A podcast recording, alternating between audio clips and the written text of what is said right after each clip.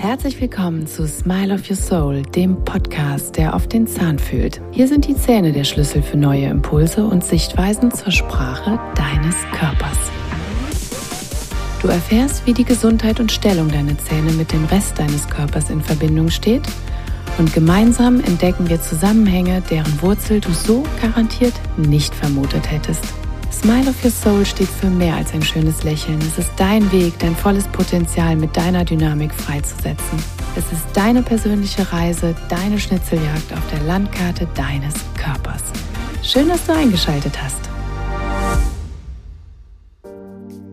In dieser Podcast-Folge möchte ich euch kurz und knackig einige Punkte zur Zahngesundheit für eure Kinder mitgeben. Denn mich erreichen immer wieder Fragen von meinen Patienten oder eben auch von Interessierten über das Kontaktformular per E-Mail oder eben auch über Instagram. Wie kann ich denn die Zähne meiner Kinder bestmöglich pflegen? Was muss ich wann machen? Wie kann ich unterstützen, dass die Zähne lange und vor allen Dingen auch während sie dann schon durchkommen, ordentlich gepflegt werden? Und vor allen Dingen, wie kann ich die Gesundheit damit auch meines Kindes optimal beeinflussen? Ja, als Mutter von drei Töchtern weiß ich natürlich sehr gut, wie wichtig das ist, dass die Kleinen bereits früh an eine effektive Zahnpflege herangeführt werden. Und ebenso weiß ich natürlich auch, wie schwierig und herausfordernd das manchmal sein kann. Immer wieder morgens die Frage, habt ihr euch schon die Zähne geputzt? Oder auch abends, habt ihr euch schon die Zähne geputzt? Und jedes Mal der Blick, mm -mm. oder ja, Augenrollen, Zähne zusammengepresst und dann ganz schnell verschwunden oder sich unter das Sofa versteckt oder hinter den Vorhang gestellt. Ja, aber das ist ja nicht nur bei Kleinkindern sehr herausfordernd, sondern auch die Pubertät bringt da so das ein oder andere mit sich, was die Zahnpflege angeht. Und der Grundstein für eine gute Gesundheit sind natürlich die Zähne. Das habe ich bereits in vielen meiner Podcasts dargelegt und habe euch auch die Verbindungen erklärt und was es vor allen Dingen auch mit den nicht nur physiologischen, sondern mit den mentalen Aspekten dann auf sich hat und was wir alles über die Zähne erkennen können. Und das alles schon vor dem ersten Zahndurchbruch. Und darüber hinaus sind natürlich auch Ernährungsgewohnheiten und die ausreichende Förderung von Bewegung eine ganz tragende Säule für eine gesunde Entwicklung und für ein gesundes Wachstum unserer Kinder. Fangen wir vielleicht erstmal mit der Ernährung an und sogenannten Nahrungsergänzungsmitteln, die immer mal wieder hilfreich sein können. Vor allen Dingen muss ich hier das Vitamin D3 und das K2 erwähnen. Denn Zähne brechen nicht einfach kariös durch. Das ist nicht der Plan der Natur. Und das bedeutet, dass hier einfach bereits im Vorfeld eine Fehlversorgung stattgefunden hat. Sei es ein Nährstoffmangel oder zu viel Zucker oder zuckerhaltige Getränke. Und darum oder darin müssen wir auch die Kuhmilch einordnen. Denn die Kuhmilch hat auch Milchzucker, der natürlich permanent die Zähne umspielt, gerade wenn die Kinder das in der Nuckelflasche noch nachts mit ins Bett bekommen. Und deshalb ist es hier ganz, ganz wichtig, wirklich darauf zu achten, wenn die Kinder noch nachts eine Flasche mit ins Bett bekommen, die wirklich nur mit Wasser zu füllen und auch nicht diese Granulattees zu verwenden. Es gibt ja beispielsweise diese zuckerhaltigen Granulattees, äh, Eistee oder was es da gibt. Da ist nicht nur Unmengen an Zucker drin, da ist auch Unmengen an Koffein drin und das ist den meisten einfach nicht bewusst. Deshalb wirklich Augen auf und am besten Wasser. Kinder sollten zudem immer seit Geburt an und am besten auch schon in der Nährstoffgabe der schwangeren Mutter Vitamin D3 und K2 einnehmen, sowie viele andere Nährstoffe, also die Schwangere sollte auch viele weitere Nährstoffe einnehmen. Das ist ganz essentiell wichtig für den Zahnstoffwechsel, für den Knochenstoffwechsel und für unser Immunsystem. Und darüber hinaus kann es auch vielleicht sinnvoll sein, Vitamin C, Magnesium, Omega oder auch Chlorella den Kindern schon mal anzubieten. Chlorella ist natürlich immer eine Sache, da werden viele Kinder nicht unbedingt hier schreien, wenn sie die kleinen grünen Kapseln sehen oder die Presslinge essen. Aber auch das ist eine Gewöhnungssache. Einfach vielleicht mal hinstellen, sieht aus wie kleine grüne Smarties und die Kinder probieren das. Und am Ende des Tages ist es vielleicht gar nicht so schwer, wie wir uns das vielleicht vorher so gedacht haben.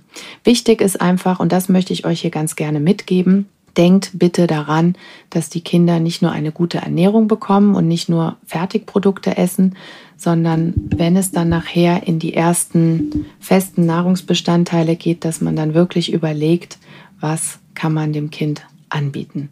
Denn je früher es sich an gesunde Ernährung gewöhnt, desto mehr werden die Geschmacksknospen dafür sensibilisiert, desto besser wird die Gesundheit gefördert, das Verdauungssystem gefördert und natürlich erhalten die Kinder darüber jede Menge Vitamine und Nährstoffe für ihren Stoffwechsel. Grundlegend würde ich empfehlen, dass jedes Kind Vitamin D3 und K2 nimmt. Meistens ist das vom Kinderarzt in den ersten zwei Jahren ganz gut verschrieben und da denkt man auch noch daran und dann hört es irgendwann auf. Ich würde euch empfehlen, hört gar nicht damit auf. Fangt direkt mit 1000 Einheiten pro Lebensjahr an und dann könnt ihr, je nachdem, wie das Kind auch gewachsen ist, man kann auch verschiedene Tests dann einfach mal durchführen und gucken, wie ist der Stand, dann entsprechend die Dosis anpassen. Also es muss nicht sein, dass ein Kind von zehn Jahren dann 10.000 Einheiten bekommt. Meine Kinder beispielsweise, die sind sieben, sechs und fünf, die bekommen jeden Tag 5.000 Einheiten. Dann grundsätzlich zur Pflege. Wie sieht das aus mit dem Zähneputzen? Also am Anfang ist es so, wenn die Zähnchen leicht durchkommen, dann ist es schon mal ganz sinnvoll, vielleicht mit einer kleinen weichen Kinderzahnbürste. Da gibt es ja unterschiedliche Stages von 0 bis 2 beispielsweise ist die erste oder so eine kleine, mini kleine Kinderzahnbürste. Einfach mal das Kind so ein bisschen auch schon mal da dran führen, dass es merkt, wie spürt sich oder wie fühlt sich denn so eine Zahnbürste an. Dass man einfach auch schon mal das Kind, das Baby, wie auch immer, da schon mal ein bisschen drauf rumkauen lässt und ähm, vorsichtig dann die Zähnchen putzt. Am Anfang wird das immer sehr überbewertet, weil die Kinder ja letztendlich, wenn sie nicht die Brust bekommen, dann meistens die Milchflasche bekommen. Und interessant wird das dann, wenn die ersten Zähne so ungefähr mit sechs Monaten dann auch wirklich voll und ganz rausgetreten sind und man sie einfach auch schon ein bisschen besser putzen kann. Man muss nicht zwangsläufig direkt eine Zahnpasta dazu verwenden. Das kann man später hinzuziehen und da würde ich immer empfehlen, fluoridfrei zu bleiben. Ich habe zu diesem Thema Fluorid einen ganzen Podcast äh, aufgesprochen. Den kann ich euch dringend ans Herz legen und empfehlen, denn da räume ich auch mal mit verschiedenen Mythen auf. Es ist nicht so und leider wird das immer noch in der Schulmedizin gelehrt, so habe ich das auch gelehrt, bekommen, dass Fluorid das Maß aller Dinge ist, um Zähne widerstandsfähig und kariesfrei zu halten. Das ist es nicht, denn das Fluorid konkurriert immer mit dem Calcium und Statt dem Calcium wird Fluorid in die Zähne eingebaut, was nicht unbedingt widerstandsfähiger macht, sondern die Zähne wesentlich spröder macht. Der Zahn beziehungsweise der Körper hat aber hier ein ganz anderes System entwickelt. Über den Speichel werden Mineralstoffe immer wieder remineralisiert dem Zahn zurückgeführt und das ist das Schutzsystem, nicht das Fluorid. Das heißt, wir nehmen automatisch über bestimmte Lebensmittel und äh, verschiedenes Trinkwasser immer einen gewissen Anteil auch von Fluoriden auf. Das reicht aus. Ihr müsst es nicht nochmal extra dick auf die Zähne auftragen, um die Zähne kariesfrei zu stützen und zu schützen. Kariesfreiheit bekommt man durch eine gute Ernährung und durch entsprechende Nährstoffe und insbesondere hier Vitamin D3 und Vitamin K2 wenn die Zähne dann so langsam durchbrechen und das Gewiss vollzählig ist, dann ist es meistens auch so, dass die Kinder schon mal einigermaßen mit der Bürste ein bisschen putzen können. Aber es ist natürlich so, dass wir als Erwachsene, als Eltern immer wieder nachputzen müssen. Und wir müssen noch lange nachputzen. Also auch bei meinen Kindern, die eigentlich ganz gut mit der Zahnbürste umgehen können, ist es immer noch so, dass ich kontrolliere, und nachputze. Auch bei der größeren, die jetzt schon fast acht wird, ist es trotzdem noch mal ganz hilfreich, mal zu gucken, ob wirklich auch die ganzen Ecken richtig geputzt werden. Und es kann auch sinnvoll sein, dass man zu der Handzahnbürste einfach auch schon mit drei Jahren unter Umständen eine elektrische Bürste dazu nimmt. Denn die Kinder können ruhig mit beiden Produkten lernen. Denn auf der einen Seite ist die Handzahnbürste natürlich richtig und wichtig, um auch ein gewisses manuelles Geschick einfach zu erlernen und zu entwickeln. Auf der anderen Seite ist die elektrische Zahnbürste aber oftmals auch ein ganz guter Motivator, um die Kinder einfach am Putzen zu halten. Später kann man noch eine kleine Sanduhr dazustellen, damit die Kinder auch ein Zeitgefühl haben. Und ja, jeder Elternteil, jede Mama, jeder Papa wird da für sich kreativ wir haben teilweise während des Zähneputzens gesungen. Ich musste aber auch schon mal die ein oder andere in den Schwitzkasten nehmen und wirklich sagen, nein, wir putzen jetzt Und zwar jetzt. Also ich glaube, das sind alles keine fremden Bilder, die ihr jetzt vielleicht vor Augen habt. Und das eine oder andere ist dann doch ein bisschen mehr herausfordernd und mit Nachdruck zu behandeln.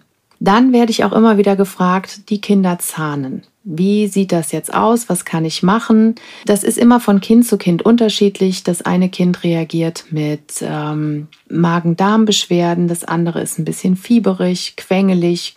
Und hier gibt die Homöopathie einiges an Produkten und an Unterstützung, die aber immer wieder symptombezogen einfach einzusetzen sind. Das heißt, es gibt nicht das eine Produkt, was auf jedes Kind passt, sondern wir müssen uns ganz genau anschauen, was sind die Symptome meines Kindes und was könnte hier das richtige Produkt sein. Ich werde euch diese Produkte unter die Podcast-Folge verlinken.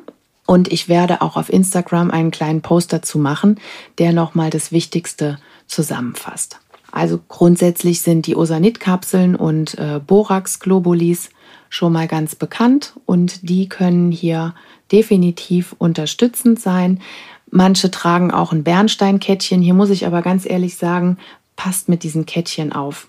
Als Armbändchen ja, aber als Halskettchen kann das doch auch mal dazu führen, dass die Kinder sich da strangulieren oder in irgendeiner Form sich verletzen. Also es kann auch sein, dass dieses Kettchen, dass sie da dran rumbeißen und auf einmal platzen die Steine auf und das Kind verschluckt so ein Ding.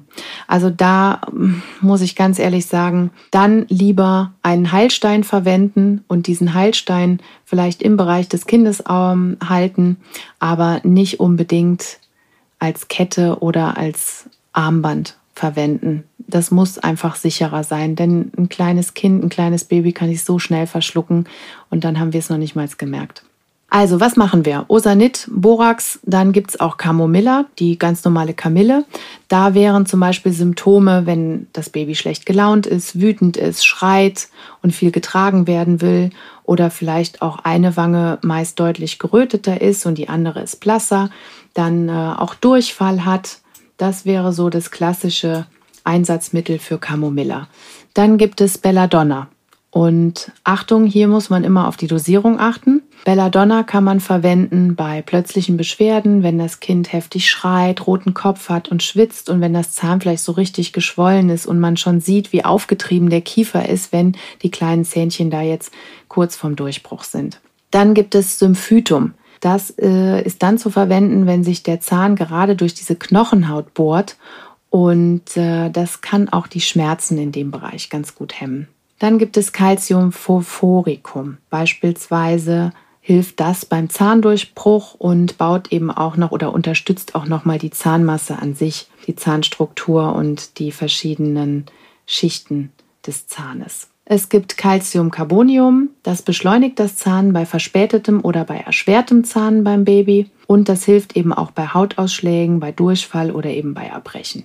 Grundsätzlich ist auch hier nochmal zu sagen, nicht jedes Kind kriegt mit sechs Monaten die ersten Zähne. Nicht jedes Kind kriegt mit sechs Jahren den ersten bleibenden Backenzahn. Jedes Kind ist anders in seiner Entwicklung. Jedes Kind erlebt andere soziale und psychische Herausforderungen in seiner Entwicklung, in seinem Alltag. Und deshalb müssen wir hier immer ganz individuell schauen und dürfen uns nicht von Standardwerten leiten lassen.